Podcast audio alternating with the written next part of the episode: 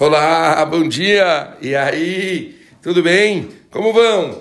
Galera, a gente continua estudando o livro Mirtav Melial, o livro do Rav Elial Dessler, e a gente estava falando a respeito de caminhos celestiais, os caminhos de Akadosh Baruch Bom, a gente falou ontem sobre algo profundo, a gente iniciou pelo menos o raciocínio, trazendo em nome do Rav Chaim de Voloj do livro Nefesh HaChaim, onde ele falava que se o justo caminha com retidão, felizes dos filhos que o seguem. E a gente disse então que os pais, quando eles tomam certas decisões e vencem desafios, eles estão também construindo novos caminhos para os filhos, e os filhos, quando vão passar por desafios, os pais é como se eles já começassem a mastigar o caminho que os filhos vão enfrentar.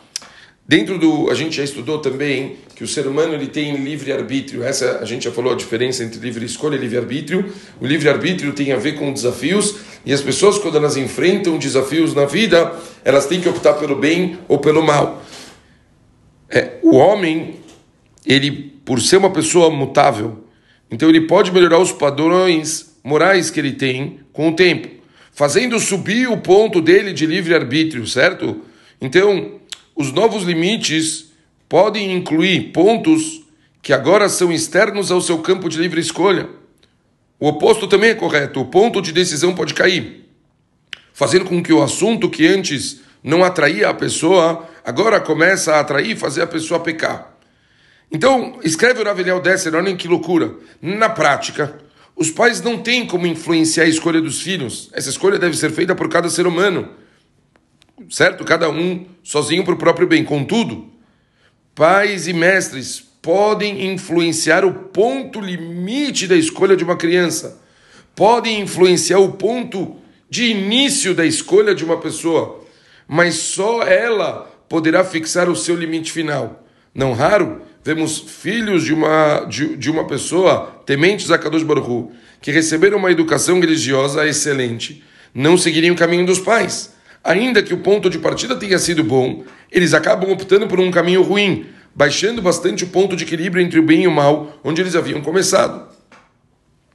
Então, os pais eles sim podem fazer com que o ponto da pessoa ele comece eh, maior e isso movido pelos atos dos próprios pais. E a gente nem está falando aqui sobre algo direto. Não é que porque o pai vai incutir, vamos dizer que o pai eh, vetou, não deixa o filho ver televisão, então por isso, de uma forma direta, o filho ele não vai ver a televisão e assim por diante. Não, não, não, não, não, não é isso que ele está falando, está falando mais profundo.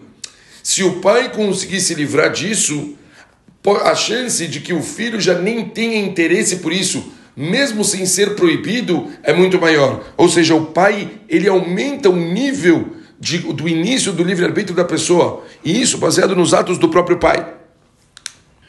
E mais, as crianças elas costumam herdar a personalidade dos pais e até mesmo outros traços de caráter potencial que ainda não se materializaram.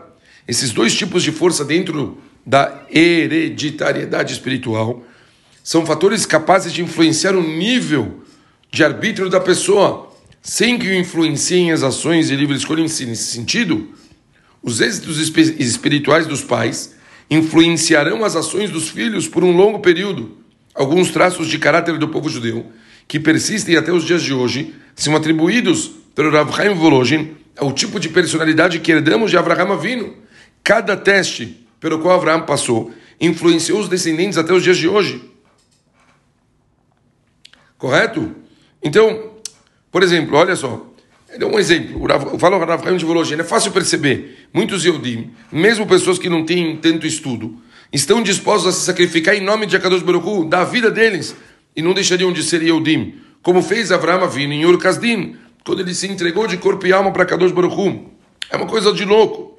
Quer dizer, da onde eles conseguem tirar uma força espiritual tão absurda para estar disposto a dar a vida deles por uma coisa se eles nem cumprem o judaísmo, se eles nem estão nesse nível? E isso é porque a partir do momento que Avraham Avinu, naquele momento lá atrás, fez isso, ela herdou dele uma capacidade de poder entregar a vida dele, mesmo que ele nem cumpre o judaísmo dessa forma. É como se a gente falar também, escreve o Avraham de Volozhin, sobre Eretz Israel, quando todo mundo sente Eretz Israel, mesmo pessoas que moram fora, e dói para eles tudo o que acontece em Eretz Israel, mesmo que eles nem moram lá, mesmo que eles talvez, muitos nem conheceram ainda Eretz Israel, mas porque eles se sentem conectados.